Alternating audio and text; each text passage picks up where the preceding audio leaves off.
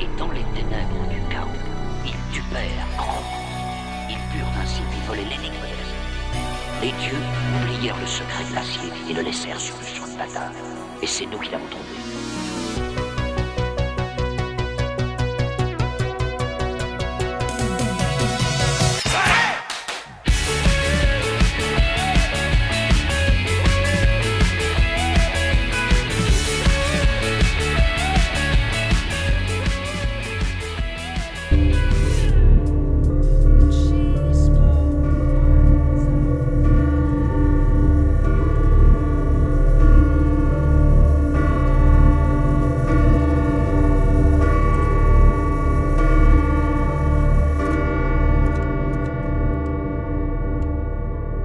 Aventurières et aventuriers, bienvenue à un nouvel épisode du podcast dont vous êtes le héros. Ici Xavier, et ben vous savez quoi, je vous propose de venir avec nous. Fred, j'espère que tu es à mes côtés parce que là où on va, c'est dans l'abîme. Oui, toujours là en 2022, et oui, c'est sûr, euh, là où on va, comme tu dis, dans l'abîme, vaut mieux être deux, être accompagné. Et si vous l'avez deviné, les auditeurs, on fait euh, une série euh, très courte, alors c'est sympa, on entame une nouvelle série, mais on sait qu'elle est courte, on sait qu'on va pouvoir la finir rapidement, qui sont les, donc les portes interdites, le volume 1, l'horreur dans la vallée, et c'est vrai que nous vend ça comme un, un recrachage du mythe Lovecraftien à la source euh, livre-jeu. Donc nous, ça nous emballe, et c'est vrai qu'on va en parler tranquillement avec vous. C'est vrai que ça fait du bien de changer un peu des défis fantastiques, et c'est une bonne idée d'avoir fait déjà cette collection, je trouve. Ouais, c'est ça, en fait, ça nous permet déjà de découvrir de nouveaux écrivains, euh, de nouveaux illustrateurs, et puis voilà, de retourner un petit peu dans l'horreur. Je pense que c'est un, thème euh, qui nous tient fort à cœur, et on est heureux justement de, bah, de plonger euh, dans, dans du Lovecraftien, dans, du, dans les royaumes, j'ai envie de dire les royaumes de l'obscurité, les royaumes de l'oubli, plutôt l'horreur eldritch, l'horreur cosmique, surtout dans ce volume, hein, il va se passer pas mal de choses.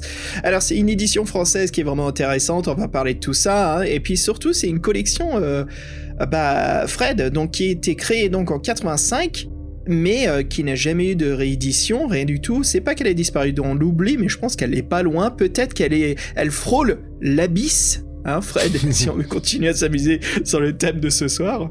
Mais voilà, quoi. Alors, avant de continuer là-dessus, hein, bah écoute, ça fait plaisir. Là, comme quoi, on est, on est chaud d'en parler.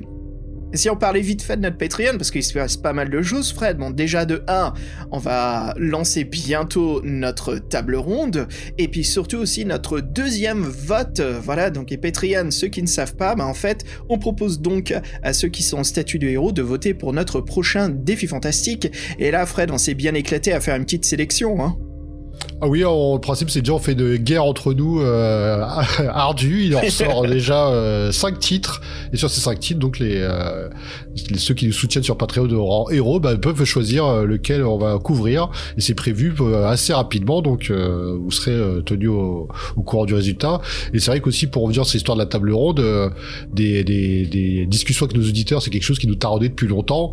On n'a jamais trouvé le temps à réussir à le faire. Et c'est vrai que la Patreon, c'était vraiment l'occasion de se lancer. Donc nous, on espère que ça va être sympa et qu'on va pouvoir vous rencontrer et vous nous rencontrer euh, autour d'une table virtuelle et que ça, on va pouvoir partager ça avec la communauté. Ça va être, euh, moi j'ai des grandes attentes entre guillemets et c'est vrai qu'on a sorti un premier sujet péchu, mais euh, je pense que ceux qui seront là et ceux qui seront avec nous, on aura des choses à dire. Voilà.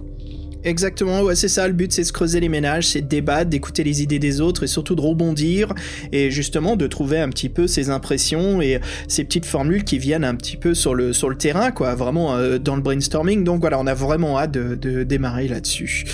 Et bon, voilà Fred, bah écoute, euh, sans plus tarder, je te propose de plonger en 1985.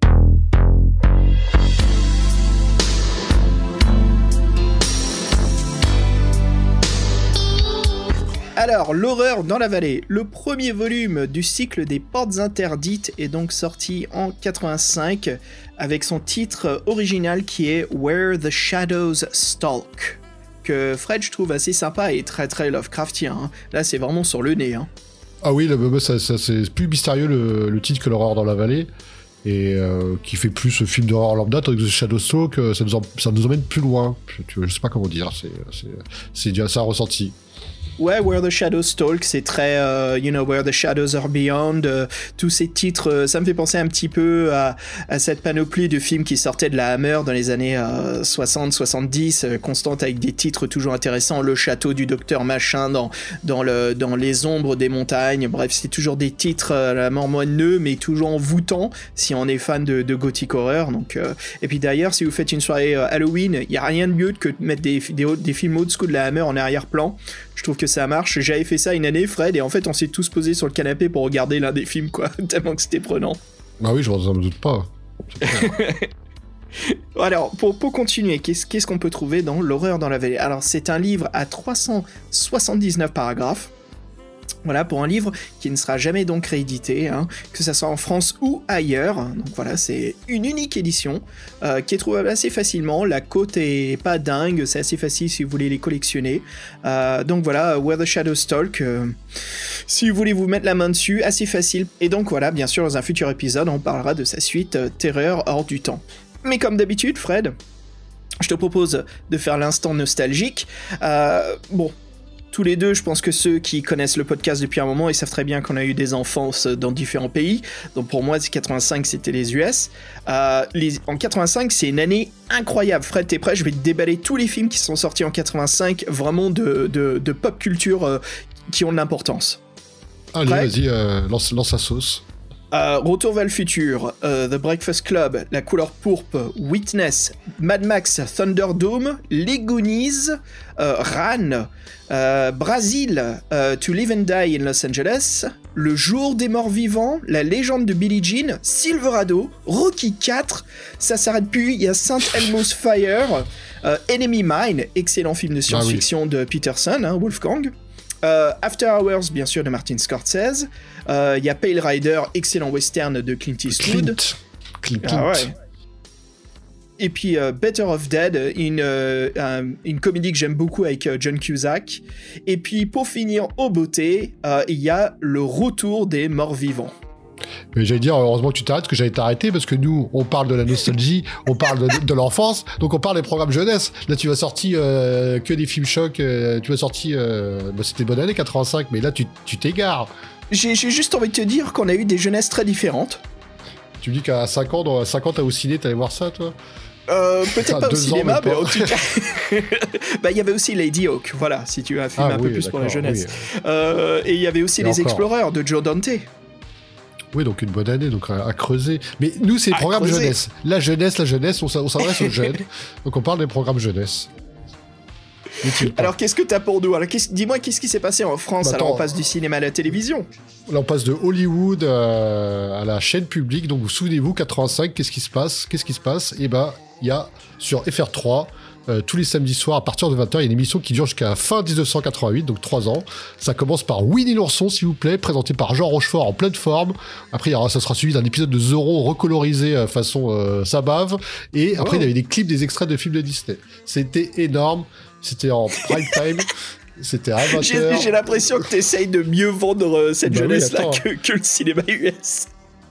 Toi, tu nous as sorti des traumas, des, des- des trucs pour un trau- gamin traumatisé. Moi, je te sors du rêve. Là. Je te sors, euh, je te sors Winnie l'ourson et Zorro, quoi. Zorro intemporel. Je pense que les, les épisodes, c'était tourné dans les 50. Ils ont, euh, ils étaient tournés en noir et blanc. C'était recolorisé en Technicolor façon. euh, Attends, fa- attends, attends. Et, il te manque encore un truc là. Il te manque euh, j'avais 203. Et il te manque quand même une dernière chose en 85 quand même. Une personne iconique de la culture française. Bah oui, et toujours sur la chaîne publique, à cette époque-là, euh, notre chère Dorothée Nationale était sur Recra 2, donc sur France, sur euh, France 2. Non, je- oui, c'était ça, France 2 à l'époque, où là on commence à plus s'en sortir. Elle n'avait pas encore rejo- rejoint TF1, ça ne saurait tarder. Et donc c'est vrai que Recra 2, ça commençait le mercredi matin. Alors qu'avant avant, les dessins les dessins animés, c'était que l'après-midi. Donc du coup, révolution. La babysitter, c'était la télé et c'était trop pratique. Et en fait, euh, on n'a rien inventé maintenant que les réseaux sociaux et les vidéos. Ça existait déjà à notre époque. On nous foutait devant la télé et ça se passait très bien. C'est vrai que quand j'étais jeune, je, quand tu cumulais les heures de télévision par jour, des fois tu te faisais putain, mais euh, en fait j'en passe du temps devant la télévision. Heureusement, on s'en est affranchi. Vive, euh, vive la télévision à la demande. Bref. Et c'est vrai que bon, à 85, euh, c'était intéressant et je pense qu'il y a beaucoup d'auditeurs qui s'en souviennent. Et Winnie l'ourson, c'était sympa, euh, présenté par Jean Rochefort, qui était euh, vraiment euh, avec toute sa classe. Quoi. Winnie l'ourson suivi de Retour des morts vivants. c'est ça. Et là, tu perdais la moitié de l'audimat. Ah mais oui, mais je me souviens d'avoir vu euh, ouais, Retour des morts vivants, un peu trop jeune, mais vu que le film avait quand même un, était quand même très comédie noire entre les zombies qui utilisent la radio, je me souviens, pour, euh, pour appeler plus de flics dans leur traquenard pour les bouffer, ça, ça me faisait toujours rire. mais bon, bref. Euh, bah voilà, donc après un instant d'humour, et d'ailleurs je dirais que c'est très bien qu'on parle un petit peu de zombies, hein, j'ai même pas fait exprès, Fred. Bah oui, parce que genre, on, est bien parlé de la couverture souvent, et là c'est la couverture de l'horreur dans la vallée, mais après, euh, je sais pas si tu pensais à ce zombie-là, mais celui-ci il, est, sous dopamine, je sais pas ce qu'il a pris, non, sous stéroïde, et on dirait un Hulk, euh, Hulk avec une barbe de vieillard, un peu space, en plus il a, une casquette de, mine, mais on dirait une casquette euh, de baseball. Bon, il a des grosses griffes, et il a une grosse pioche, on n'a pas trop envie de le rencontrer. Et bah, fait un peu comics quand même, je trouve, tu trouves pas, toi?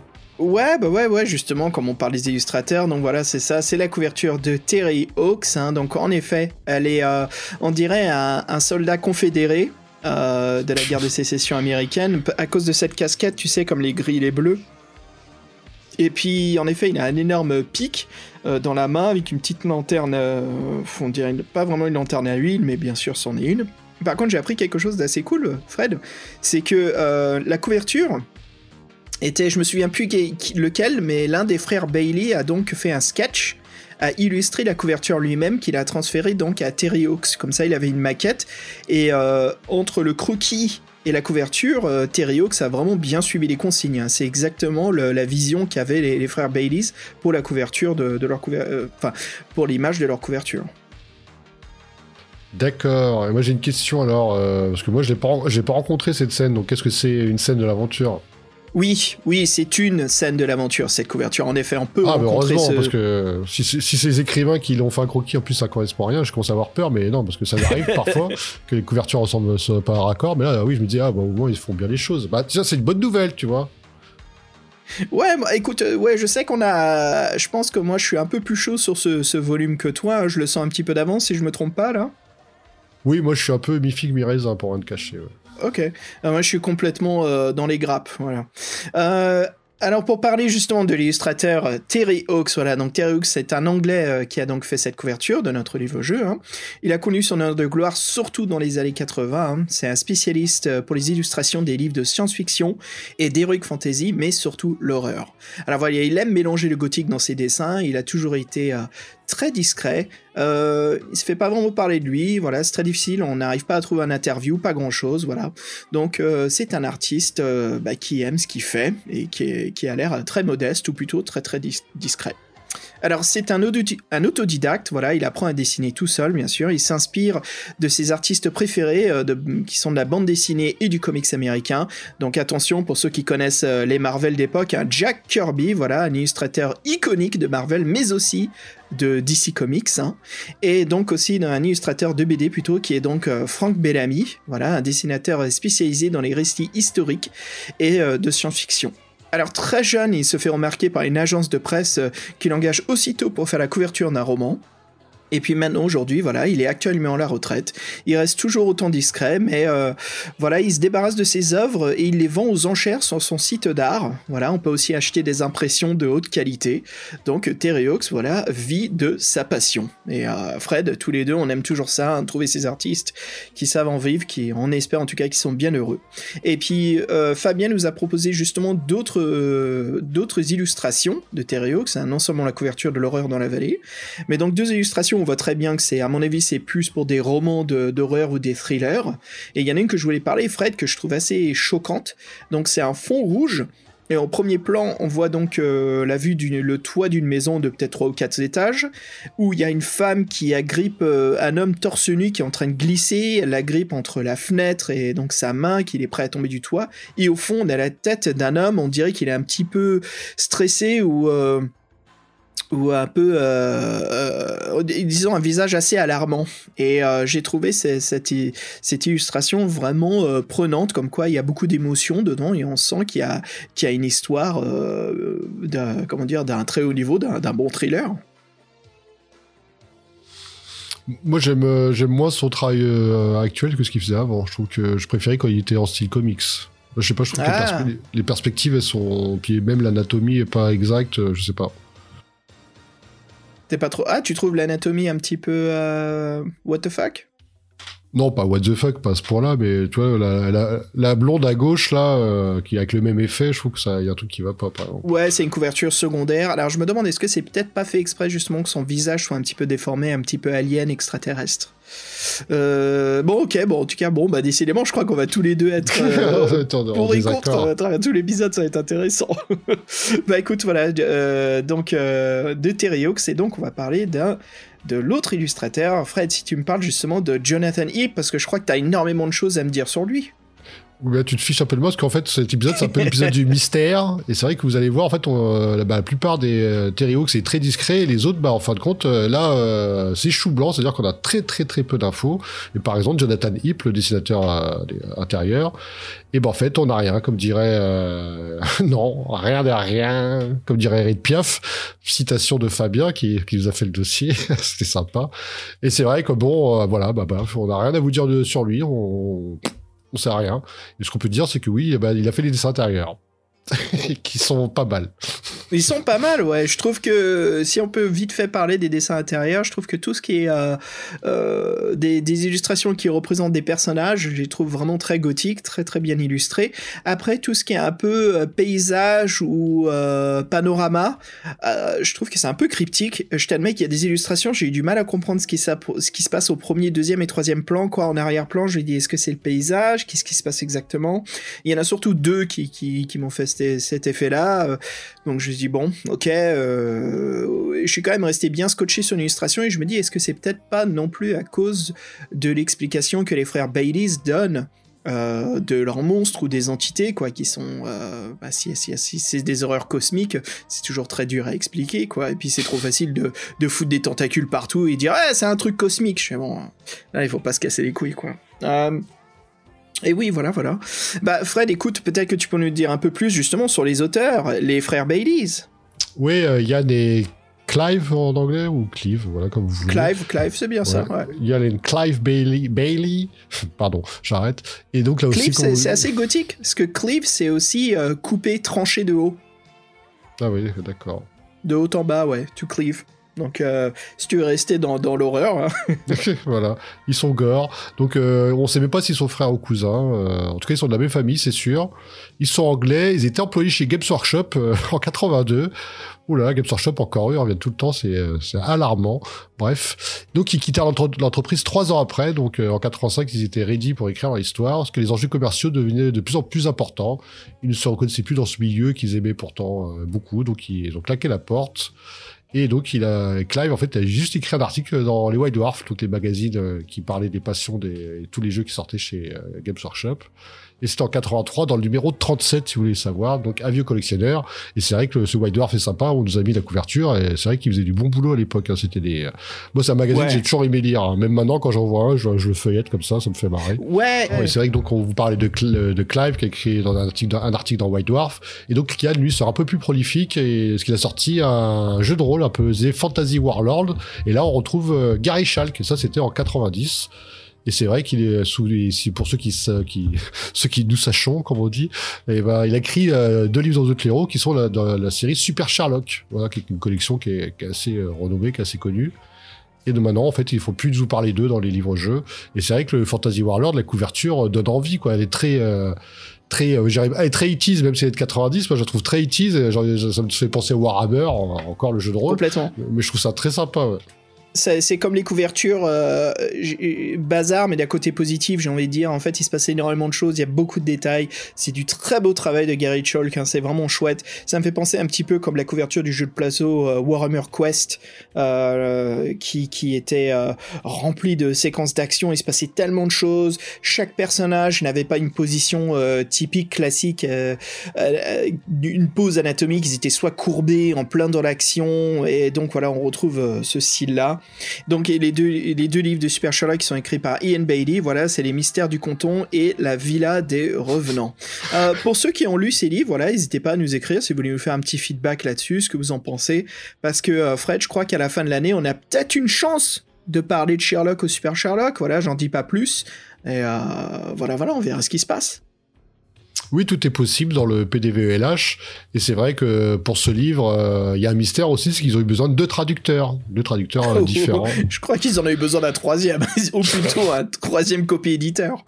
Et bon, alors le, premier traducteur qui est donc euh, Pascal Juforg, voilà qui, qui, est cette personne? Bah, comme beaucoup de traducteurs et de traductrices, hein, Pascal est une femme discrète, euh, peu d'infos circulent à son sujet. Voilà, elle est spécialisée dans la traduction de livres pour la jeunesse et adolescents. Euh, depuis les années 80, elle a traduit plus de 190 romans, ce qui est énorme, hein, 190 romans et nouvelles, et elle est encore active dans la profession et travaille essentiellement pour les éditions Bayard et Gallimard. Voilà, on n'en saura pas plus, mais c'est déjà mieux que rien. Et puis notre deuxième traducteur qui est donc Alain Volon, voilà, l'horreur dans la vallée sera euh, une traduction à quatre mains, voilà, Alain Volon aidera Pascal Juforg, et puis c'est tout, hein. aucune autre info ne circule sur Alain, Alain... Euh, euh, si tu nous écoutes, bah, on veut, bien compléter ta bio. Si tu as des choses à nous dire, surtout Fabien, il a envie d'en savoir. De toute façon, au podcast, on aime bien parler de tous ceux qui ont travaillé sur les livres. Et euh, tout à l'heure, je voulais pas dire que c'était les traducteurs qui avaient besoin d'une main en plus. Je m'excuse là-dessus, Fred. C'est plutôt euh, les copies éditeurs, s'il y en avait, ou les gens qui vérifiaient, parce qu'il y a énormément des ratas, mais il y en a eu tellement de trop. C'est incroyable. Surtout, dans ma lecture, j'en ai eu qu'un seul. Et je sais qu'il y en a plein. Donc je peux me considérer chanceux. Ouais, c'était le dernier, c'est ça? Je crois que c'était l'avant-dernier. Mais le dernier est un errata. Et je me dis, mais quand même, qu'est-ce qui s'est passé, quoi? En effet, c'est un livre qui a pas trop été bichonné. Hein. Ah non, pas trop, oui. Euh puis les coups. non, voilà. ah, bref, je comprends pas pour ton, ton engouement pour euh, ce, ce, livre, parce que moi j'ai trouvé euh, un peu fade. Bon, on va en parler. On va peut-être te faire une synopsis pour donner envie quand même, parce que bon, l'horreur dans la vélée, ça en jette euh, du, du mythe Lovecraftien, un livre dont les héros. La, la, la, campagne galloise, si je me trompe, c'est tout ça, c'est intéressant. Avant cela, justement, Fred, je te propose un morceau de musique pour se mettre dans le bain. Ça marche, allez, on va se mettre dans l'ambiance, une ambiance brumeuse, j'imagine. Bah justement, j'ai choisi des, des musiques euh, qui j'ai essayé d'évoquer un petit peu comme des souvenirs lointains ou des rêves bizarres ou des lieux que nous avons jamais visités mais qui nous sommes familiers. Un peu ce, ce ressenti d'émotion, euh, de nostalgie mélangé à la crainte ou à la peur. Donc euh, c'était pas facile. J'admets que mon choix n'est pas euh, des plus audacieux ni des meilleurs, mais voilà, j'ai essayé de mon meilleur. Et donc je te propose une musique d'un artiste qui s'intitule Pilot Red Sun avec son morceau Greetings.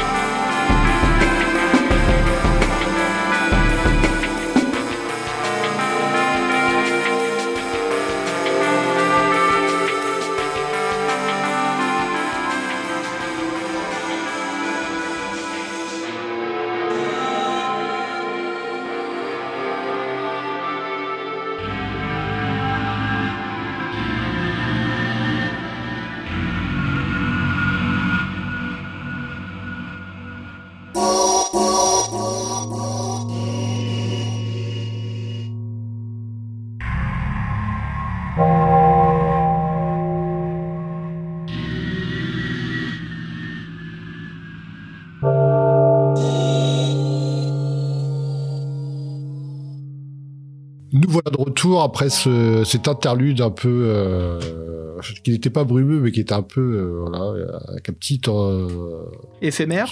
petit soupçon d'angoisse éphémère d'indicible d'indicible horreur ça tombe bien. Et donc voilà. Et donc l'horreur dans la vallée euh, qu'est-ce comment ça qu'est-ce qui se passe? Bah, tout commence par un tremblement de terre. Et là c'est Charles Petrus Smith un bon ami à vous qui, qui, vous, qui vous a écrit. Je vais faire une aparté sur Charles Petri Smith. Ça fait pas penser à Clark, Clark Ashton Smith, là. Euh, oh Moi, j'ai l'impression que c'est euh, un hommage, non? Ah Pas mal, pas mal. Ouais, j'y ai pas pensé, mais en effet, ouais, c'est peut-être un hommage, ouais. Oui, qui fait partie de, du, un écrivain qui fait partie de, de, tous ceux qui ont écrit sur le mythe de Cthulhu, parce qu'il n'y avait pas que Lovecraft qui a, qui a alimenté le, le, mythe. Et c'est vrai que donc, euh, lui, il vous demande expressément d'aller dans un village au Pays de Galles. Il s'y passe vraiment des choses étranges. C'est par courrier qui nous prévient. Bah de, de, le rencontrer, en fait. Il nous demande de, de le rejoindre, ouais. De venir, ouais. Donc le mal est présent sur cette terre galloise. Et quelles sont les créatures, l'horreur qui envahit ces lieux, l'horreur dans la vallée? Donc oui, euh, c'est vrai que le départ, la lettre euh, d'un ami euh, un peu éloigné sur des événements étranges, là pour le coup c'est totalement raccord avec les, les nouvelles de Lovecraft, que souvent ça commence comme ça. C'est quelqu'un nous écrit, on trouve une lettre manuscrite, on trouve un journal, on lit, un, on lit les nouvelles. Tout, est, tout est basé sur le texte, sur l'écrit, sur les rumeurs, sur les, les faits divers. Et donc là, c'est quelqu'un qui, qui, nous, qui nous demande de l'aide. Donc on part, et en fait, c'est un peu l'introduction du, du bouquin. Et c'est vrai que bon, moi, c'est ce côté-là. En fait, en plus, ça, commence bien euh, l'espèce d'introduction qui, qui se passe dans les livres. Ouais, moi je trouve qu'elle marche vachement bien, elle nous met bien dans l'ambiance euh, de ce voyage qui part au Pays de Galles. Fred, écoute, euh, franchement, je vais te mettre l'ambiance là. Tiens, je vais mettre une petite cheminée virtuelle, une horloge de grand-père dans le coin là, et puis voilà un petit bruit de fond comme si on était dans une grande bibliothèque. Et puis devant la cheminée se trouvent deux fauteuils en cuir rouge, et je te propose qu'on se blottisse là-dedans pour parler davantage. Euh, bah déjà, en fait, parce qu'il y a un truc qui est, qui est assez plaisant, euh, nous qu'on aime bien, en tout cas, c'est qu'il y a des règles un peu différentes. Ouais. Parce qu'ils ont essayé de prendre en compte la, en fait, entre, entre guillemets, la santé mentale. Et donc, c'est vrai qu'il y a des caractéristiques. Donc, il y a la force, le psychique et la dex. Et là, la petite subtilité, c'est qu'on jette un dé de 6 plus 3 pour la caractéristique. Donc, on, le fameux maximum n'est plus à 12, mais à 9. Ce qui change quand même pas mal de, pas mal de choses sur les tests quand les tests sont toujours sur 2 dés de 6. Ouais, et puis ce qui est sympa sur cette fiche, voilà, c'est ça, on a donc euh, trois caractéristiques principaux, hein, force, psychisme, dextérité, et puis donc surtout deux de ces caractéristiques, la force et le psychisme vont nous créer donc euh, des, des, euh, des, points total pour notre résistance mentale et physique. Donc tous les deux, on a joué à l'appel de Toulouse, et là, Fred, je trouve que j'ai l'impression que c'est les frères Baileys qui ont créé une version euh, livre-jeu de l'appel de Toulouse ultra simplifiée, mais on retrouve quand même euh, des détails qui font penser à la version du jeu de rôle. Hein, pour les auditeurs qui ne connaissent pas, l'appel de Toulouse, voilà, il y a vraiment deux systèmes de points de vie. Hein, c'est vos points mentaux et vos points physiques. Hein, donc, euh, bien sûr, si l'un ou l'autre tombe à zéro, vous êtes devenu soit fou, et puis euh, l'autre, bien sûr, physique, bah, voilà, c'est que vous mourrez tout simplement. Euh, perte de sang. J'étais assez surpris de ce système de règles. Je trouvais que c'était assez bien fait pour créer une version livre-jeu de l'appel de Toulouse. Qu'est-ce que t'en pensais, toi, Fred? Oui, c'est ça, ils ont voulu prendre en compte euh, cette notion de folie qui, fait vraiment partie de, l'œuvre de, Lovecraft. Et c'est vrai qu'en fait, en plus, on doit se rendre à des chapitres spécifiques euh, en cas de mort par, euh, par perte d'endurance ou en cas de mort par perte de résistance, donc perte de mort de perte psychologique. Et c'est vrai qu'en fin de compte, c'est nous qui choisissons quand il y a un combat. En fait, c'est nous qui choisissons dans quelle catégorie on perd nos points. Et en fait, pour les ennemis, c'est un petit peu différent. Il y a certains ennemis, bah, vous vous rendez, vous vous doutez, il y aura des ennemis un peu évanescents qui sont pas vraiment là. Donc en fait là, les, les armes, elles ont deux caractéristiques qui marchent soit sur les créatures physiques ou soit sur les, sur le psychique. Donc c'est ça, donc il y en a qui marchent plus ou moins sur les. Donc voilà, ça c'était intéressant, c'est qu'en fait on a un peu des on a un peu des, des, armes en fonction des ennemis, que les ennemis, bah, ils sont, ils ont pas la même nature. Et ça, c'est vrai que des, des, règles qui sont intéressantes, simples, comme tu disais, mais qui prennent en compte vraiment cet, cet aspect-là. Et moi, moi, je trouvais que c'était bien parti, en tout cas, à ce niveau-là, quoi. C'est clair. Ouais, en fait, tout ce qui manquerait, ça serait d'ajouter juste des, euh, des compétences comme, euh, comme on le peut retrouver dans la voie du ninja. Donc euh, là, c'est vraiment du jeu de rôle, l'appel de Toulouse, bien sûr, les classiques, hein. anthropologie, archéologie, recherche bibliothèque, spot hidden, voilà quoi, mmh. mécanique, mmh. arme à feu. Bref, il suffisait d'ajouter ça et je trouve que là, mais bon, bien sûr, ça, ça, ça change l'écriture du livre et la complexité. D'ailleurs, je crois que ça va être, moi, en tout cas, l'une de mes critiques, c'est que ce livre est plus basé sur l'action que l'investigation pour un livre qui se base sur euh, le type de, jeu de l'appel de Toulouse. Parce que Toulouse, bien sûr, c'est complètement l'investigation. Savoir, c'est un jeu de rôle. Euh, si vous avez des MJ qui veulent vraiment appliquer les livres de la 6 ou 7 édition, euh, bah, comme, vous le voyez, pour ceux qui écoutent nos podcasts d'Halloween chaque année, on frôle la mort à chaque fois. C'est, assez, chaud quand, il y a des séquences d'action. Et là, j'ai retrouvé ça aussi. Fred, d'avoir une base euh, de 3 et de lancer enfin excuse-moi c'était quoi notre base pour la pour nos deux caractéristiques force et psychisme? C'est un, d 6, un 6 plus 3 un d 6 plus 3 voilà. Donc euh, à savoir c'est que les ennemis qu'on peut rencontrer dès le début du jeu ils sont super coriaces. Donc euh, j'ai trouvé ça très difficile. J'ai pas trouvé qu'il y avait une courbe de difficulté. Voilà si on continue à parler un petit peu des, des règles là. On peut rencontrer des ennemis super balèzes dès le début. Donc franchement euh, si vous roulez mal votre fiche de personnage, euh, déjà je peux vous le dire, si vous roulez rien d'en dessous de... Si vous roulez n'importe quel jet en dessous de 4, moi je vous propose de mulligan et de tout relancer. Hein. Euh, il, faut, il vous faut absolument un score entre, entre je dirais, 7, bah, et, 7 et 9 quoi. J'ai fait le minimum en force et j'ai fait le maximum en psy, comme ça, le mec complètement bancal.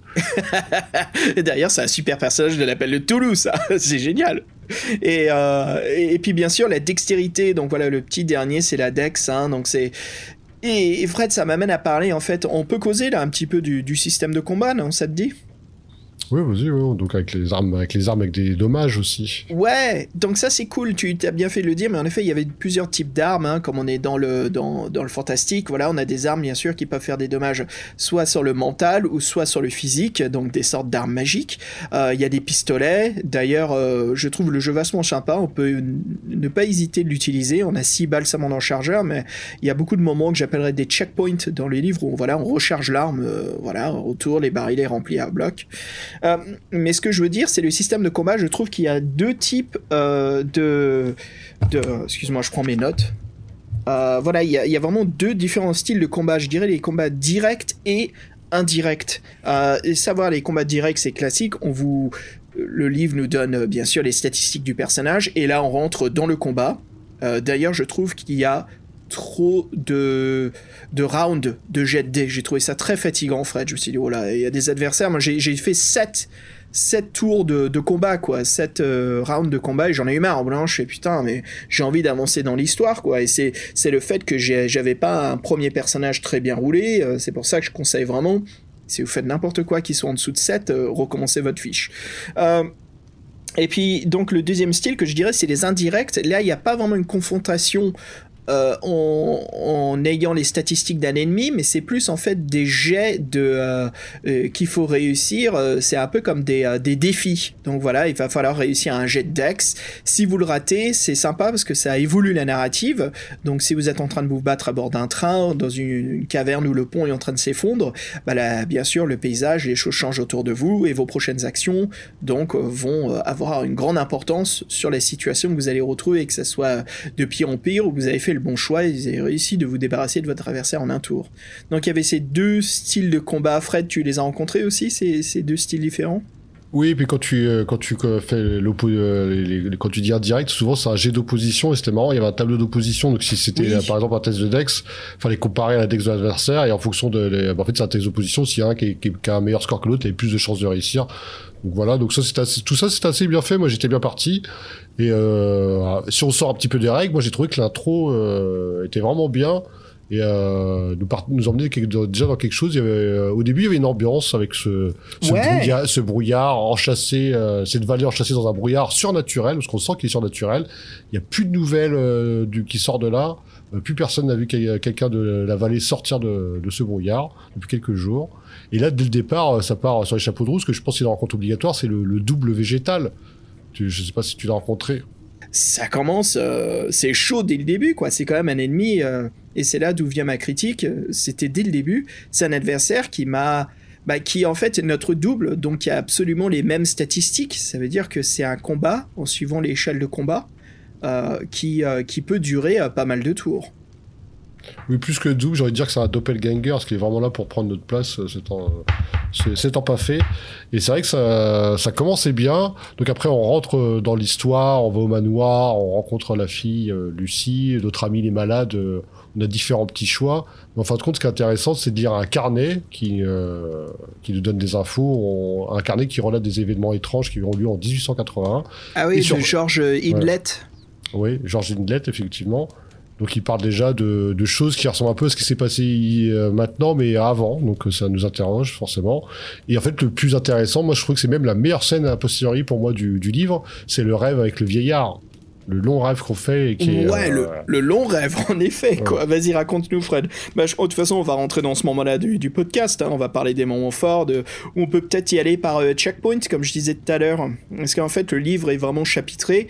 Il y a des moments d'exploration, et puis donc on retourne au QG, qui, moi, je qualifie d'être la demeure de, de, notre ami Petrie Smith, où on passe souvent la nuit. Donc il y a toujours ce euh, sentiment de, de protection quand on est dans cette demeure. On sent que c'est le moment de repos. On recharge nos armes, on récupère de la vie, on récupère même des points bonus de santé. Oui, quand on est chez Clark Ashton Smith, j'arrive plus à le dire. ouais, bah oui, t'as absolument en fait, raison de le euh, dire. Oui, euh, l'aventure elle est, découpée en trois jours en fait. Euh, il y a l'intro qu'on est en train de vous présenter avec le fameux rêve, et après on fait d'exploration chaque jour. les deux premiers jours et la troisième jour, il se passe bon, on fait plus d'exploration, on fait autre chose. Mais oui, c'est ça, c'est à chaque fois on rejoint, le manoir de, de l'intro avec euh, Lucie et notre amie dont j'ai pas noté le nom, donc euh, je m'en souviens pas. Ah, si, bah, Petrie Smith, c'est ça. Hein, pardon, oui, ouais, et sa fille, Lucie, c'était sa fille, c'est ça? Ouais, sa fille, ouais. Ouais, donc euh, Smith qui est vraiment le petit vieillard euh, chauve avec euh, la tranche de, de, cheveux sur les côtés, les lunettes bien circulaires, la veste qui est l'aventurier de sa région qui explore, qui a son petit laboratoire d'enquête. Et euh, Lucie, qui est très peu détaillée, hein, qui est toujours là pour, pour nous ramener un plat chaud, pour s'occuper de nous, qui, euh, qui est un peu comme la, j'ai envie de dire, l'ange gardien, quoi, qui, euh, bon, t'as morflé, viens, je vais m'occuper de toi, quoi, je vais te redonner tes points d'XP, des, pas des points d'XP, mais, mais tes points de vie, quoi. Oui, c'est vrai qu'il y a une petite ambiance dans ce manoir. On sent que ça va être le lieu de retraite, le lieu où on est bien accueilli. On est là un peu comme euh, le sauveur, entre guillemets. Et donc, euh, le soir, on fait un fameux rêve et on tombe sur un vieillard, euh, le, magicien, en gros, même s'il a l'air un peu plus en forme et belliqueux. Il s'appelle Méridide. Donc, oui, merci Tolkien. Donc en fait lui, il nous dit que c'est euh, qui nous attendait un homme comme nous, ce qui lui est un peu le protecteur de, cette vallée. Il dit qu'il y a une présence maléfique qui est tapie là depuis euh, très longtemps et que lui il est au courant et qu'il protège la vallée depuis très longtemps. Et donc là, il y a quelque chose qui se passe euh, la créature semble se réveiller. Et donc lui tout simplement il nous dit qu'en gros on doit faire appel à une horde de, cavaliers damnés afin qu'elle nous vienne en aide. Et là, quand même, il est sympa parce qu'il y a un super, il y a un beau dessin de lui qui est présenté. Donc, il est assez euh, belliqueux, parce qu'il a une superbe lance qui semble magique. Effectivement, donc il nous donne tous ses conseils. Là, on est dans une espèce de, clairière avec un, avec un chêne majestueux. On a discuté euh, avec lui sous le chêne. Et là, il nous tend la lance et il dit surtout reste proche du chêne, c'est un symbole de protection. Et là, après, il se passe des trucs, mais ça n'arrête pas, quoi. Je sais pas si tu peux me faire la liste exhaustive de tous les, tous les trucs qui nous tombent sur le rable euh, en attendant qu'ils arrivent. C'est ça, il faut garder parce qu'il a horde, comment il l'appelle, la horde de l'enfer, la horde des, la, euh, des, damnés. La horde des damnés. La horde des damnés, donc qui va venir nous confronter, mais il faut rester sous le chêne avec la lance. Euh, donc ouais, ça sent tout de suite l'épreuve de volonté c'est bien sûr c'est de résister à l'appel à l'aventure, l'appel au drame euh, et de, bien suivre les consignes de, pouvoir euh, de protection du chêne et de la lance. Euh, je crois qu'un des trucs Fred c'est il y a une maison à proximité qui prend feu d'un coup et puis après il y a de la foudre qui tape le chêne, il y a une branche qui tombe donc juste pour essayer de nous faire fuir. Euh, je sais pas si il se passait autre chose. Ah oui, j'ai fait la liste exhaustive plus ou moins. Donc au début, il y a du vent, il y a un vent qui souffle, qui souffle, qui limite de nous déraciner ça fait des choses bizarres, est-ce qu'on va en savoir plus? Non, on reste. Après, il y a carrément les pales euh, du moulin qui tournent, les pales, elles se détachent euh, pour foncer dans notre direction. Il faut, faut, les, euh, faut les esquiver. Après, c'est carrément une boule de feu qui incendie. Le... Ouais, il y a un petit village à moitié en ruine à côté. Il y a une boule de feu qui arrive avec des éclaboussures. Pareil, est-ce qu'on se déplace ou on se déplace pas Est-ce qu'on va voir, on va pas voir? Est-ce qu'on reste sous le chêne? Après, il y a un incendie de toute, il y a un incendie, un incendie de tout le, tout le village ah, euh, pareil avec des éclaboussures, est-ce qu'on se déplace ou on se déplace pas Et après c'est carrément l'arbre qui est attaqué, donc il y a des éclairs sur l'arbre avec des branches qui tombent, faut les euh, faut les esquiver et ensuite il s'attaque à la lance, parce que la lance devient brûlante et on doit résister à la douleur pour pas la lâcher. Et donc quand tout ça, quand on résiste à tout ça, enfin la horde arrive. Alors la horde des Dany qui arrive avec bien sûr leur, euh, leur fameux chien spectral là, qui les suit. Ouais, toute cette scène-là était sympa. Euh, bah, franchement, après toutes ces épreuves-là, euh, le combat contre leur boss, euh, c'est une formalité. Bon, pas vraiment, mais moi j'ai trouvé, trouvé, moi je me dis, là, moi j'avais bien repère, quoi. ouais, donc voilà, il faut résister. Alors, je t'admets que bien sûr, j'ai bien compris l'épreuve de volonté. Je suis resté à côté du chêne. Quand on se réveille, bien sûr, notre canne qu'on sert de randonnée, mais qui est aussi comme une arme contondante, voilà, elle est et eh ben il y a le bout métallique de la lance qui, se retrouve dessus, et puis il y a surtout un objet que nous offre ce mage qui nous dit voilà euh, en cas de galère et euh, qu'il n'y a pas d'autre solution, euh, bah, tu peux utiliser cet objet qui, qui s'utilise bien sûr qu'une fois, qui évoque la, horde des damnés, voilà pour te pour te sauver. Moi, j'ai trouvé un détail marrant, c'est qu'en en fait, on se rend compte que c'est Méridine là, le, qui est responsable du brouillard, en fait, pour pas justement que l'horreur qui est dans la vallée euh, déborde de la vallée, quoi. Donc ça, en fait, c'est. C'est comme un saut. Euh, euh, je me suis quand même baladé, Fred, quand il y a eu l'incendie dans le village pour aller voir ce qui se passe. Et en effet, on se rend compte que c'est une illusion. Et il y a la horde qui nous attaque. Euh, il y a des combats qui s'ensuivent. Il faut essayer de, bien sûr de survivre parce que c'est un combat donc indirect, un combat scénarisé. Voilà, les, euh, les jets sont lancés. Bien sûr, il faut dépasser une certaine somme ou il faut rouler en dessous plutôt, hein, comme l'appelle de Toulouse. dans ce livre-jeu, voilà, il faut toujours rouler au plus bas possible. Euh, sauf quand vous faites des dégâts où, bien sûr, il y a des armes qui décident de lancer un dé de 6 plus ajouter 2. Donc ça, c'est sympa aussi, des armes qui font des dégâts différents à chaque fois. Bref. Ce qui se passe, bien sûr, c'est qu'on a désobéi, malgré qu'on a réussi à survivre à la horde, survivre à l'incendie, survivre à enquêter là-dessus. On a quitté le chêne, et donc, euh, bien sûr, en se réveillant, il se passe, euh, bah, disons qu'on n'a pas tout à fait les objets ou les choses que l'on voulait, ou la protection de, ce mage, quoi. Donc, en effet, c'est tout simple comme épreuve. et donc, ce qui nous attame, en fait, on peut dire, va notre première journée hein, à explorer donc euh, la mine. Petri Smith nous montre justement le livre. C'est marrant, on peut lui dire, euh, ouais, en fait, on a fouillé sa bibliothèque, on a, on vérifié nous-mêmes le livre. Fred, j'ai un moment, j'ai des moments sympatoches qui sont arrivés dans la mine. Si tu veux, je t'en parle. Il m'est arrivé euh, des rencontres intéressantes. Bon, il y a surtout on, enquête dans cette mine en fait parce qu'on pense que c'est là d'où origine le mal, ou les monstres, les zombies viennent euh, donc euh, pour, pour, pour terrasser la ville.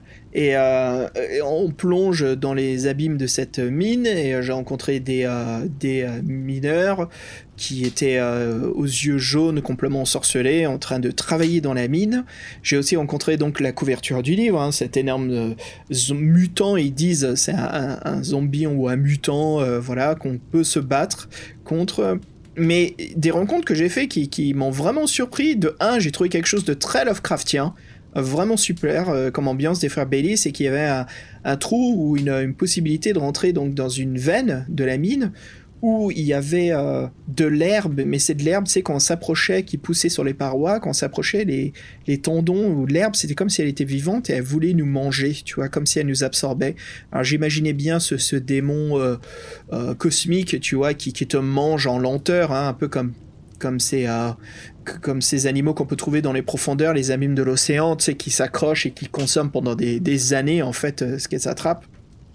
Et on peut on peut soit bien sûr euh, se barrer de là ou explorer ce trou et balancer de la dynamite, ce que l'on peut faire, mais ça ouvre la veine encore plus large et on peut tomber ou s'approfondir, enfin euh, continuer à, creuser et à, pas creuser, excuse-moi, mais continuer à descendre en fait dans ce cheminement et on se retrouve complètement coincé dans une cavité où il n'y a que cette herbe vivante qui va nous bouffer. Et j'ai trouvé très bien écrit euh, le fait qu'on fasse des choix et qu'on sait qu'on vit le danger, mais en même temps peut-être qu'il sépare le danger qu'il faut passer, hein, bien sûr, pour enquêter. Donc, euh, très très bien fait par les, par, par les Bailey, j'ai envie de dire. J'ai trouvé ça vraiment Lovecraftien. C'était super comme ambiance.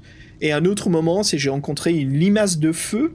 C'était ça, c'était une grosse limace euh, qui crachait des boules, qui essayait de nous fondre. Là, bon, c'est un peu plus le, combat typique, mais euh, il y avait une illustration de Jonathan Heap et j'ai trouvé la limace vraiment sympa. Elle avait comme des tuiles ou euh, tu sais comment j'ai envie de dire comme les, fameux dinosaures les stégosaurus ils avaient ces défenses sur leur dos la raide un peu comme ces ces parties euh, d'exosquelette euh, vraiment très balèzes quoi. Donc encore un moment vraiment sympa. Et puis en effet on trouve un tas d'armes entre une bouteille d'acide des des paquets de dynamite des paquets enfin des bâtons de dynamite à balancer notre arme à feu.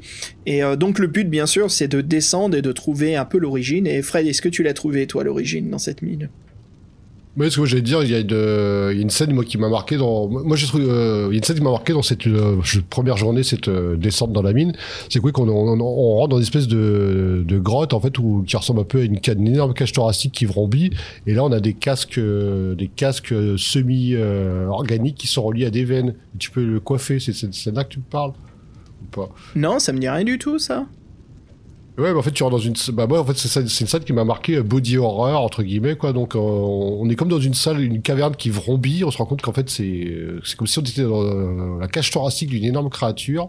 Merde. Il y a même un cadavre qui est allongé, qui est complètement desséché. Il est relié à un casque qui est euh, semi-organique, c'est un truc dégueu quoi.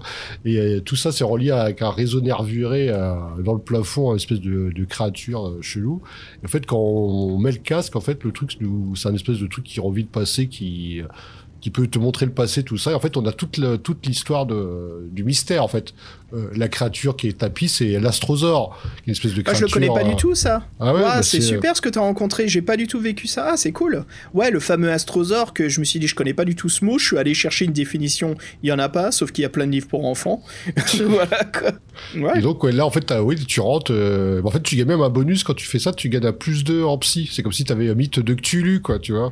Putain, moi je me suis fait bouffer par, euh, par une cavité vivante et puis après par un verre de feu qui essayait de me buter. Et toi, par contre, euh, vas-y, tu, tu, gagnes des points d'XP direct, quoi. bah après, il disait que c'est jusqu'à maximum de 9 et en fait j'avais déjà 9 donc euh, ça me servait à rien. Mais je me dis, oh, bah, c'est sympa sur le principe, quoi. Je me dis, ouais, ouais. là c'est une salle qui m'a impressionné. Et ouais, le concept body horror, t'es à l'intérieur d'un grand ancien, t'es connecté à lui par un truc, un espèce de. de, de comment on appelle ça, là, de. Merde de parasites. Euh, non, c'était très, euh, ça, c'est assez chelou.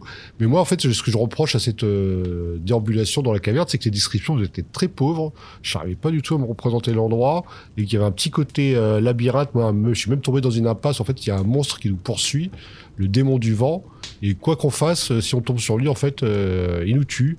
Donc, en plus, il est pas sympa l'auteur, parce qu'il nous fait miroiter une possibilité. En fait, non, les deux fois, on est mort. Donc ça, j'ai pas trouvé ça sympa. Donc j'ai dû revenir en faisant l'aventure, j'ai pris un autre chemin. Et euh, bah là, je suis comme toi, je suis tombé sur la salamandre de feu qui veut nous, euh, qui veut nous hypnotiser. J'ai même dû jouer la saute mouton sur un monstre après lui avoir balancé de l'acide. Et après, on tombe sur le cadavre euh, de Indlet. Voilà, avec, sa, montre et il nous a dit que le sud, la sortie, et là on sort quoi. Mais moi j'ai trouvé ça très très labyrinthique, très mal décrit. J'avais aucune représentation. C'était toujours les mêmes descriptions qui revenaient. tunnel avec des étais. Il y a des étais. Il y a des étais c'est bon, euh, d'accord, je suis dans une mine, mais à part ça, euh, et j'avais vraiment de mal à voir euh, si j'ai les directions. Je trouvais que quand ils arrivaient, ils arrivaient un peu de nulle part. J'ai vraiment eu du mal à me représenter ce que je faisais, où j'allais, qu'est-ce qui se passait, et c'est un peu au petit bonheur à chance que je suis sorti de là et que les choses se sont bien passées. Mais franchement, je pourrais pas te dire par où je suis passé exactement. Sauf que j'essaie toujours de prendre à gauche, sauf que là on me le proposait pas, donc j'allais souvent plein nord, nord, nord, nord.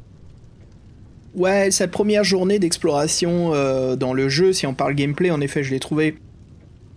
J'ai vraiment eu ce, ressenti en commençant ce livre. J'ai dit, oh là, je, tu vois, je me frotte les mains, je dis, ah là, je vais me régaler, quoi. C'est, j'adore l'appel de Toulouse, je, maîtrise et j'aime beaucoup le jouer, ce, jeu de rôle. Euh, donc, ouais, j'étais complètement envoûté par, euh, par Where the Shadows Stalk, hein, voilà, l'horreur dans la vallée. Et puis, ce premier dungeon crawling, je me suis dit, oh là là là là tu vois, je suis passé, si je dois noter le livre sur 5 crânes, je suis passé de 5 crânes à 3 à 2 crânes, quoi. Je veux dire, merde, me dis pas que tout le livre va être comme ça, quoi. Parce qu'en effet, l'orientation est très mal décrite. Là, tu sens que les Baileys, j'ai l'impression qu'ils remplissent parce que c'est comme le problème qu'on a rencontré dans les rôdeurs de la nuit. Si tu sens que, je sais pas si c'est une note de l'éditeur, je pense pas, hein. Parce que c'est pas un fighting fantasy, mais euh, je sais pas, c'est comme s'il devait créer un donjon, c'est comme s'il devait avoir un peu ces, moments de gameplay euh, interactif, et euh, je suis bon là, me fait chier quoi en fait, je me suis vraiment retrouvé à me faire chier parce que de un, je connais, mon but est assez vague, connaître le, voilà l'origine du, mal, ok, d'accord, mais mais pourquoi continuer? Qu'est-ce que je cherche? Qu'est-ce qui me Est-ce que j'ai trouvé quelque chose par terre? Tu vois, il manquait un petit peu ce, côté euh, d'enquête. Euh, qui, me, donne envie de, continuer à, explorer cette mine. Et euh, les rencontres des monstres et des, des, sbires, c'est ça, quoi. C'est des spawns d'ennemis qui arrivent, voilà, il faut s'occuper d'eux. Il manquait d'investigation. Mais le, deuxième jour, j'ai commencé déjà à retrouver un petit peu cette envie de continuer le livre. Donc voilà, je suis retourné à deux crânes, à trois crânes sur cinq, voilà, pour, expliquer un peu mon, ressenti où j'étais euh, pendant l'aventure, pendant, euh, bah, si je m'amusais ou pas. Euh, mais ouais, donc Petri Smith, sympa, en plus c'est marrant, Fred, j'ai parlé des, des, Goonies juste avant, donc là, grand moment qui me faisait penser au film des Goonies, de trouver le cadavre du livre, bon dans les Goonies c'est le fameux plan et la lettre, hein, Chester Copperpot, hein, voilà, donc là nous c'est George Hindlet qu'on a retrouvé au fond voilà, on sait que bien sûr que le mal est là, il nous indique la sortie. Euh, superbe illustration, très sympa, très macabre. Euh, voilà, on se rend compte que le cadavre, en plus une petite description euh, des qui, nous dit qu'il est mort depuis momifié, qu'il est là depuis un bail, dans une position vraiment épouvantable. Bref, donc ça nous amène justement retour au QG, on sort, on retourne chez Petri Smith. Et j'aime beaucoup, et Fred, je crois que tu sais où je vais en venir. J'aime beaucoup parce qu'il y a ce côté de sûreté qu'on nous donne à chaque fois qu'on revient au QG. Sûreté euh, relative, j'ai envie de te dire. Justement, ouais, ouais, justement, justement. C'est parce que Fred, qu'est-ce qu'ils font? Comme tout bon film d'horreur, c'est qu'ils nous trahissent sur ce ressenti de, de, sanctuaire. C'est que pendant cette fameuse nuit, on est réveillé car il y a des intrus dans la maison. Et euh, avant de nous dire ce que c'est, on entend juste du bruit et on se dit mais qu'est-ce qui se passe? Et c'est pas genre on entend une fenêtre se casser ou quelque chose où on est sûr et certain qu'il y a donc un intrus, c'est qu'on entend des bruits, il y a quelque chose de louche. Et donc là, on fait une investigation dans la maison. On se balade rez-de-chaussée, on va à l'étage, on choisit d'aller dans le salon, dans la cuisine, et là, bien sûr, je tombe sur un zombie euh, qui donc dans la maison. Et euh, là, c'est une grosse baston qui arrive, et là, euh, j'ai parlé aussi tout à l'heure de ça, mais euh, les, films de mort vivant, là j'étais vraiment dans un George Romero, quoi, dans une baraque avec des zombies qui sont en train de rentrer à l'intérieur et je dois la défendre. Euh, et là, c'était vraiment un chouette moment de, livre-jeu, quoi. C'était super. Déjà de, monter la tension, et puis après, boum, le combat, c'est difficile. Et euh, là, encore une fois, c'est un, un, combat comme je les aime bien, qui était euh, indirect, donc un combat, bien sûr, où il faut réussir des actions, ce qui change un petit peu euh, le décor, les lieux, le temps. Quand je dis le temps, bien sûr, c'est si on, voilà, on continue à se battre, les gens peuvent arriver. Petri Smith, d'ailleurs, je crois qu'il y a une option, Fred, de l'avoir avec un fusil à pompe. Moi, je l'ai pas eu, mais il peut carrément venir nous aider avec une arme à canoncier. Bah, il peut avec une arme de chasse. Il peut même te buter, en fait. Moi, je me suis fait buter par lui une fois. Ah bah, écoute, moi, ça va, quoi. J'ai réussi à tuer le zombie, et puis après, on a causé avec Petri Smith de ce qui s'est passé. Mais raconte-moi ce qui s'est passé cette soirée, toi. non, parce qu'en fait, dans cette scène-là, il y a toute une ambiance. On entend les bruits dehors. Donc, est-ce qu'on va déjà dehors? Après, on entend des bruits à l'intérieur. Est-ce qu'on va dans telle direction, telle direction En fait, il y a, y a, une part de chance quand même, parce qu'en fait, euh, bon, c'est un peu la panique. Et oui, euh, dans un mouvement de panique, on peut se faire euh, buter par. J'ai envie de l'appeler Clark Ashton. Ah, j'arrive pas à dire Clark Ashton Smith. Ah, c'est dur à penser. Donc, Petri Smith, ouais, donc, peut nous buter par, par peur. Donc, ça, j'ai trouvé ça. Bon, je suis mort, mais j'ai trouvé que là, c'était une mort sympa.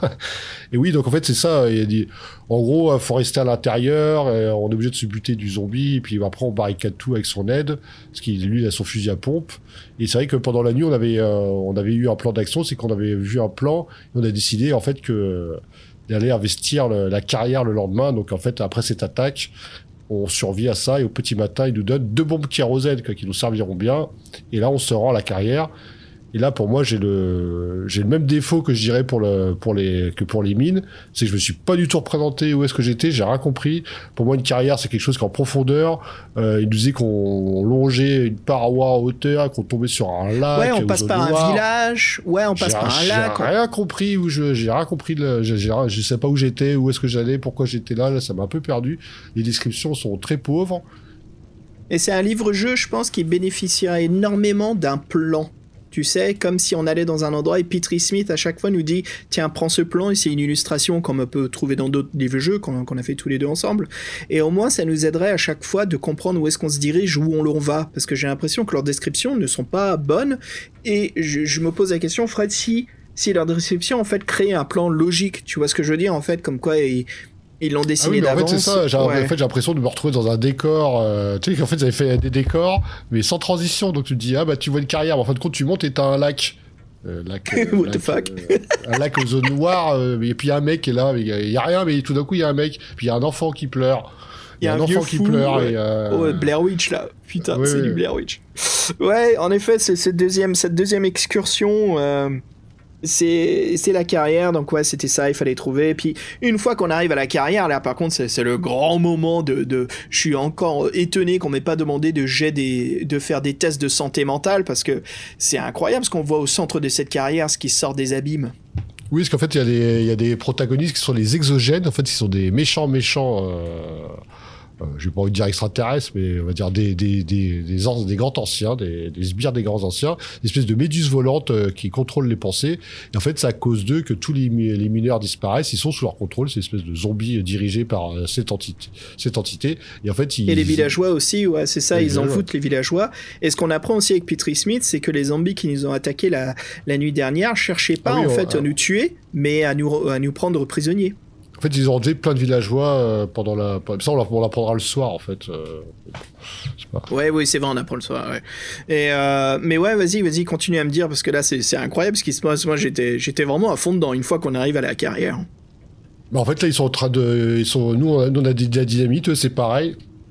Eux, ils font exploser les failles de la montagne pour libérer l'astrosaure qui, est, qui est enseveli dedans. Donc, une, entreprise de grande haleine qui demande beaucoup de main d'œuvre et beaucoup de beaucoup de, dynamite.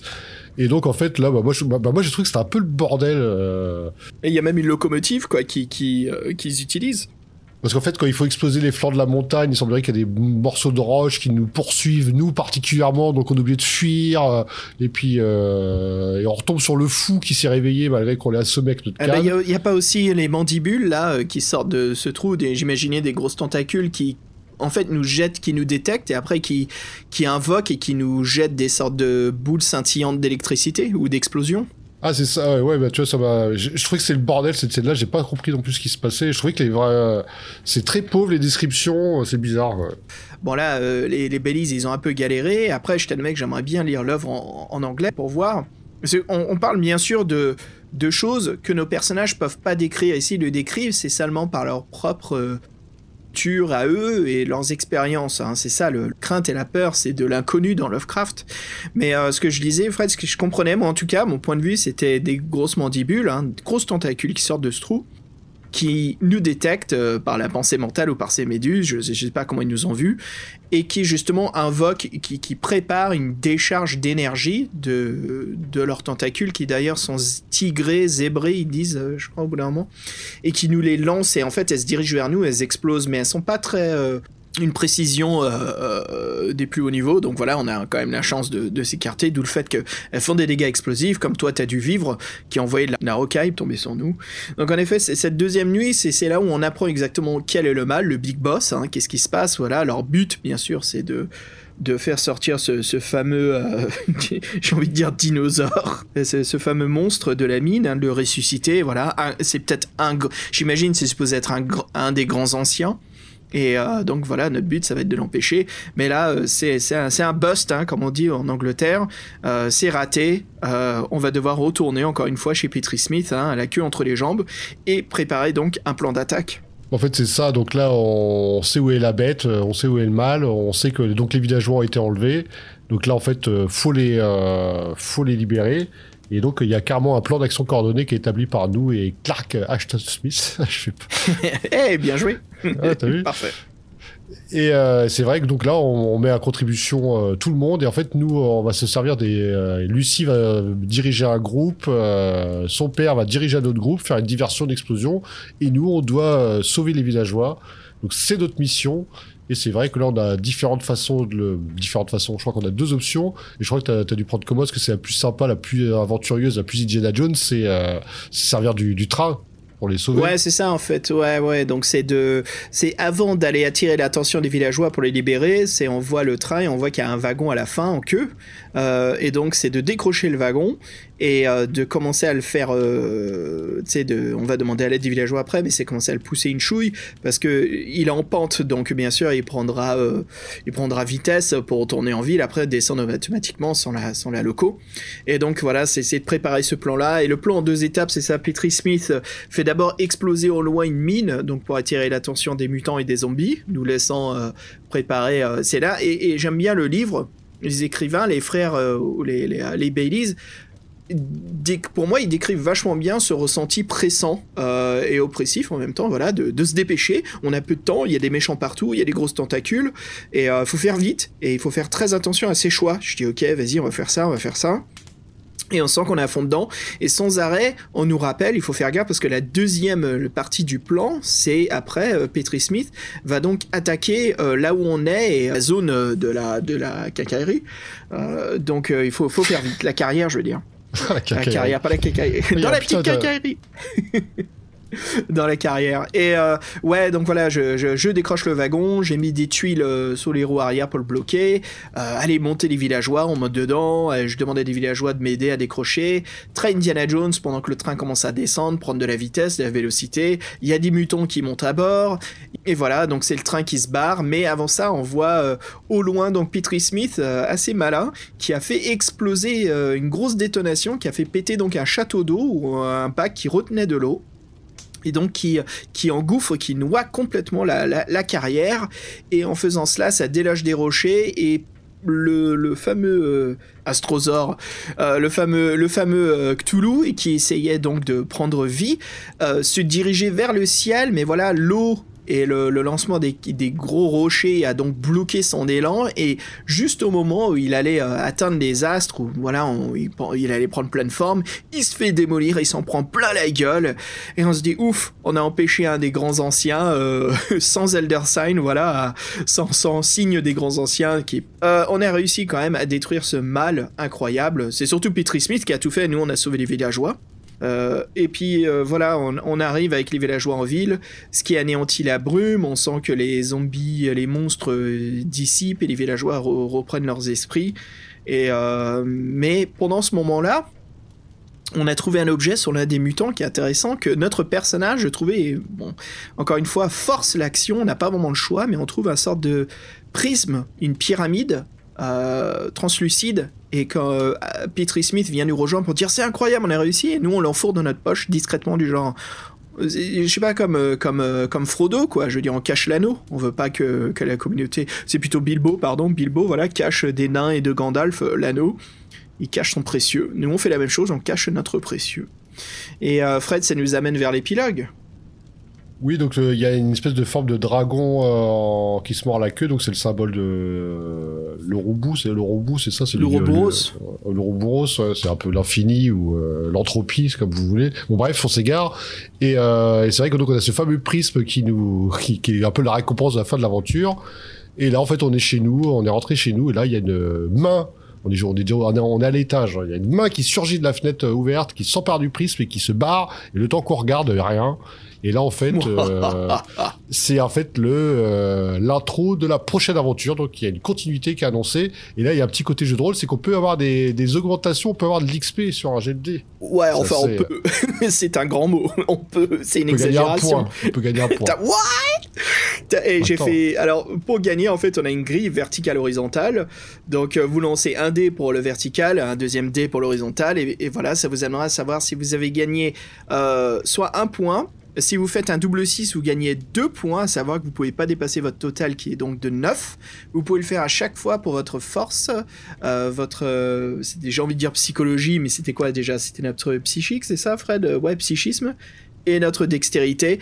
À trois reprises, euh, j'ai rien fait, mais à savoir, c'est XP, c'est aussi de la saloperie. Vous pouvez aussi perdre un point d'XP. Ah, c'est très, Ouais, très Cthulhu. C'est la raison, en fait, c'est que cette aventure nous aura laissé en désarroi, il nous aura choqué, nous aura blessé gravement.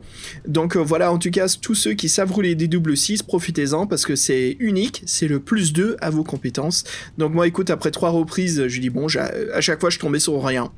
Bah moi, je me suis dit, je vais pas conjurer le mauvais sort, je vais attendre la prochaine aventure avant de jeter mes points d'XP, tu vois.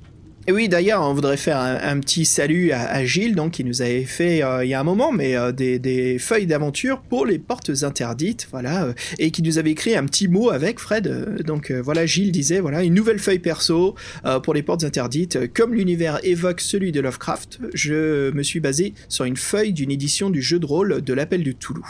Gilles, bravo, ça marche très bien. Ah oui, c'est super, super les fiches. Ouais, voilà ce que Gilles a fait. Euh, voilà tous ceux qui veulent lire ce livre après euh, notre podcast. Euh, n'hésitez pas à aller sur notre site web, donc voilà to-city.org. et puis dessus, vous allez donc dans les accessoires et là vous allez voir des fiches custom pour, euh, pour certains livres-jeux. Et donc, il y en a eu pour les, euh, les portes interdites. Et euh, ce qu'a fait Gilles, c'est top. Il a mis donc la table des conflits à côté de vos points de, de, compétences. il y a tout de suite une fiche de combat, des équipements, très bien fait. Il a même laissé un peu de place pour prendre des notes. Très pratique parce que certains passages du livre, là, nous dit de nous rappeler de certains endroits si on veut revenir et relire ou des actions qu'on a fait. Et donc, bien sûr, aussi, qui nous a fait une fiche de, rencontre pour certains combats, voilà, qui, euh, qui, qui, vont être plutôt des duels qui a aussi mis une petite référence de règles dessus. Donc ouais, bravo Gilles, en tout cas super pratique cette fiche de personnage, ça nous a fait grand plaisir d'utiliser, c'est chouette quoi. Euh, et, donc voilà Fred, écoute, euh, bah je te propose de commencer notre critique sur ce premier volume de l'horreur dans la vallée.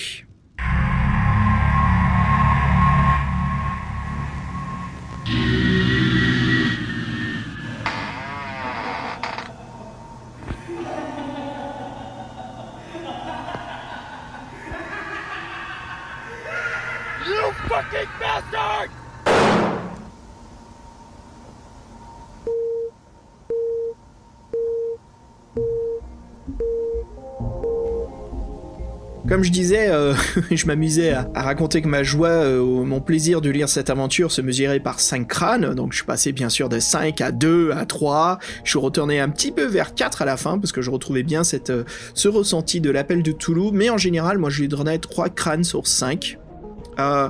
mais je t'admets, j'ai envie d'écouter ton, ta critique avant, si ça te dérange pas. Tu me dis. Non, non, bah oui, je pense que ce sera sûrement plus, euh, sera plus, plus succinct. Mais, euh, Parce que je crois que t'es un peu plus.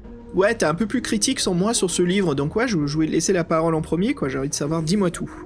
Bah, moi, en fait, j'ai, euh, je reconnais des qualités à ce livre-là, c'est-à-dire que je trouve, je trouve que l'architecture est à la fois bien faite, avec ce découpage en jours, qui est assez bien, qui est assez bien trouvé. En fin de compte, euh, on va explorer un lieu, on revient à notre base, on a des, on a des nouvelles infos, on y retourne.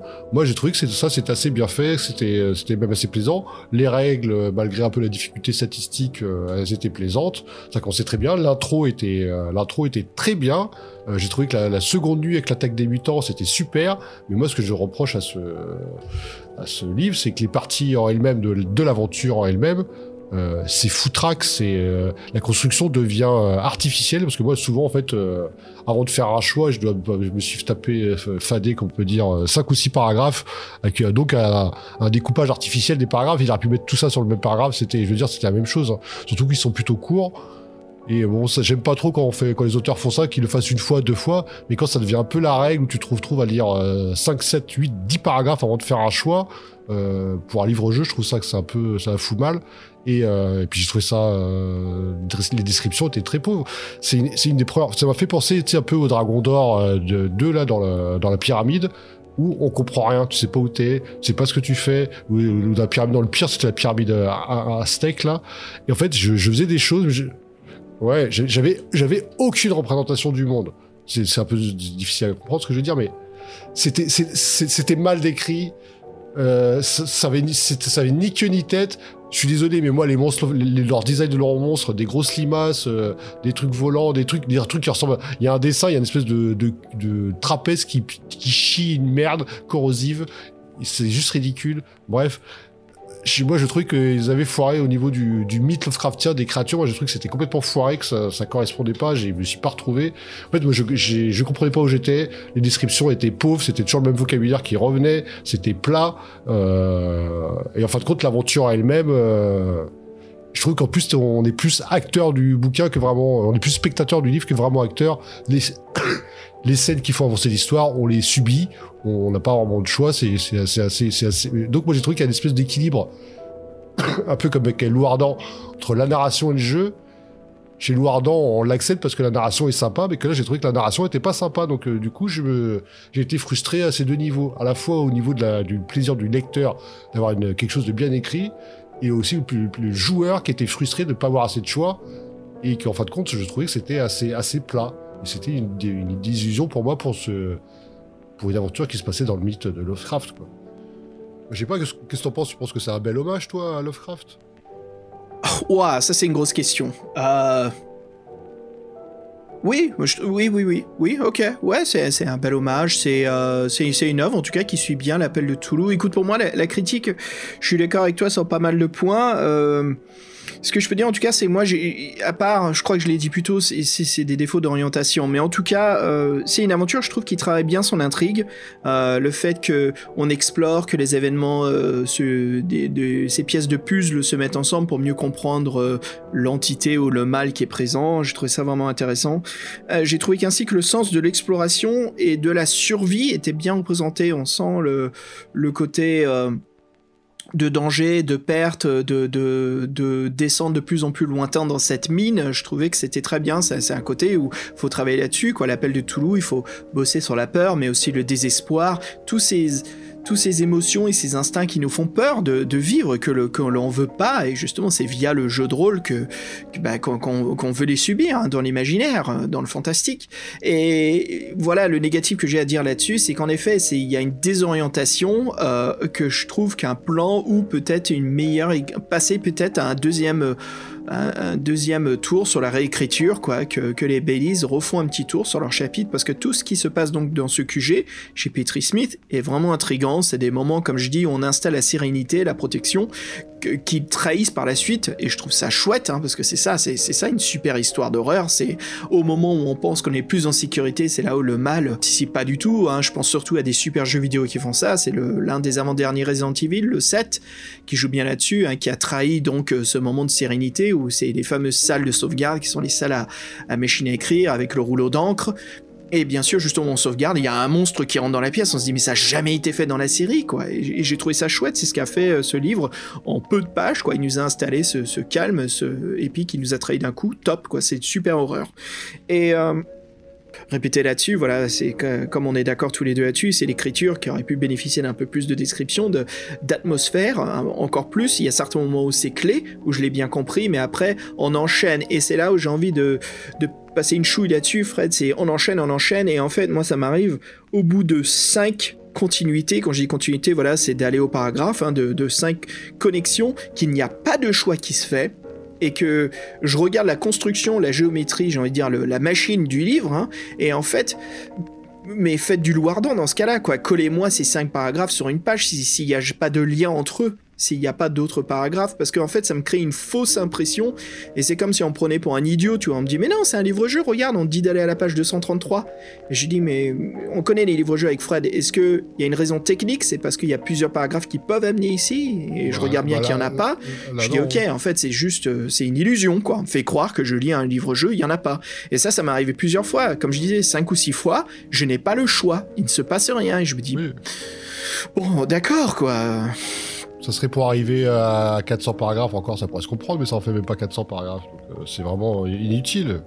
Mais c'est pas grave, et c'est là où j'ai l'impression qu'il y a une crainte, je sais pas ce qui s'est passé, mais j'ai envie de dire aux Baileys, les gars, c'est pas grave. Mettez votre texte sur 3-4 pages, quoi, ça marche. Et puis même vous, je pense que ça vous permettra aussi de mieux travailler votre atmosphère et d'ambiance, d'avoir le bloc texte en face de vous quand vous êtes sur votre, votre outil d'écriture, quoi. Ça vous permet de tout voir ensemble. Donc bref, euh, là je, m'écarte et je fais des spéculations. Mais voilà, je trouve que c'est là où ça, ça pêche, quoi. C'est, c'est dommage. Du Lovecraftien série B, j'ai envie de dire, mais qui est quand même sympa et amusant, quoi. Et euh, moi, j'anticipe vraiment la suite de ce livre. Bon, tant pis si je suis dans le, si je suis dans la minorité, quoi. Mais euh, j'ai passé un bon moment quand même. Il y a eu des moments de frustration, je vais pas le cacher, mais euh, en général, si j'ai envie de dire, voilà, trois crânes sur 5. ou je vais plutôt dire trois limaces de feu sur 5. trois limaces de feu au, au design dégueulasse. moi, je serais deux limaces, deux limaces de feu, pas plus. Deux limaces de feu, ok. Il y a une côté déception.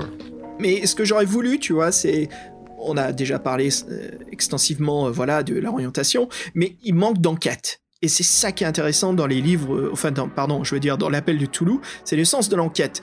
Et, et je veux pas dire ça par la façon dont le livre est écrit quand je découvre bien sûr l'astrosaure, pourquoi ils sont là, qu'est-ce qui se passe. Je veux dire des jets de dés qui sont faits en fait pour enquêter. Parce que tous nos jets de dés dans ce livre, moi, ils étaient que pour utiliser des armes à feu ou pour le combat et ça m'a un peu déçu. Je me dis c'est dommage que j'ai pas lancé mon, psychisme pour comprendre une tablette écrite par les dieux qui explique que les limaces de feu peuvent être tuées pas avec du sel mais avec de l'acide. Bref, j'en sais rien. Je, pense sur le tas là, c'est pas très bien pensé, mais je sais pas la dextérité au bout d'un moment, voilà, parce qu'il faut franchir un pont, il faut sauter au plus loin. J'ai utilisé en tout cas beaucoup ma dextérité pour faire un croche-patte ou pour utiliser mon flingue. Euh, mais voilà, le, psychisme, euh, euh, j'aurais voulu le voir un peu plus avec les points de résistance qui, lui sont attachés. voilà, c'était un petit peu ma déception. Mais en tout cas, j'ai bien aimé cette fin. Moi, j'aime bien ce cliffhanger. Où on a cette pyramide, on se dit qu'est-ce que c'est, et puis bien sûr la fameuse main avec une, chouette illustration quoi, une main avec des griffes acérées qui qui sort de bah, de l'abîme quoi, de notre fenêtre je suis aussi fan de série B, moi, Fred, tu me connais, j'adore euh, autant que j'aime des, du, du Criterion que putain, je peux passer un excellent moment à regarder euh, Castle Freak, quoi, que j'aime beaucoup, de, qui est une des adaptations de Lovecraft, ou Dagon, ou bref, euh, voilà. Je suis pas trop difficile là-dessus, quoi. tant que, tant que c'est amusant, vas-y, pourquoi pas. Est-ce que t'as une grosse attente de cette suite ou tu penses avoir la même chose? Non, je m'attends à avoir quelque chose dans la même veine, ouais. la même veine, ouais. Je pense que nos icônes euh, représentent bien cette collection de livres, quoi. C'est un peu les films d'horreur vite fait qu'on trouve au vidéoclub, quoi, qui ont des super jaquettes, mais les trois quarts du film, euh, bah, c'est du petit budget. Oui, c'est un peu vache, mais c'est un peu ça, mon sentiment. Je trouve que c'est, euh, ils ont pas réussi à trouver l'équilibre et que, moi, je trouve que c'est, c'est vraiment le minimum pas le minimum syndical mais presque quoi. Le minimum Lovecraftien. voilà parce que franchement ça n'a pas été l'univers dans Lovecraft, tu m'aurais mis des trucs comme ça dans un univers Heroic Fantasy, le truc j'aurais jeté par la fenêtre. Hein. Euh, d'ailleurs, je suis très curieux de voir leur série Super Sherlock parce que là c'est vraiment l'investigation. Je me je pense pas qu'on va se battre contre contre les villageois pour les faire parler quand même. On est, on, est un, jeune Sherlock, ça se trouve. on est un jeune, on est du Robert Downey Jr. C'est ça qui se bat et tout. Euh, ok, ça change du Benedict Cumberbatch.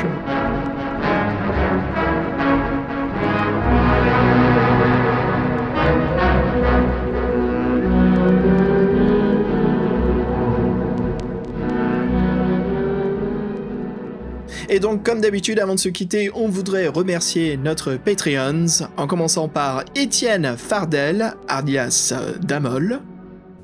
Simon, la sauce passe marine au Vulcain et Viflamer. il vise toujours bien, il vise toujours juste. C'est Simon. Ems, le joukineur. On a Jack Browns. Prisme X. Pascal Geisser. Salut Pascal. Sébastien Belzeil. Yo. Docteur Yo. Avec en nouveau venu, salut Jean-Christophe Comon. Et en dernier, pas des moindres, Guillaume Vendée. Ça fait toujours rire. Immortel. Mortel. Donc euh, encore merci hein, aux contributeurs, euh, franchement, euh, eh ben ça, ça fait plaisir. Voilà, vous souvenez le podcast, c'est super cool. Et puis bah tout le monde, écoute Fred, je te propose qu'on se quitte sur quelque chose encore une fois. J'essaie d'évoquer un peu ce, ce, côté souvenir d'un rêve bizarre oublié, j'ai envie de dire. Donc je te propose un morceau de Forest Swords, les épées de la forêt, qui s'intitule Panique. Panique, vieux, panique Allez, on vous dit à très bientôt. Salut tout le monde. Salut, tchuss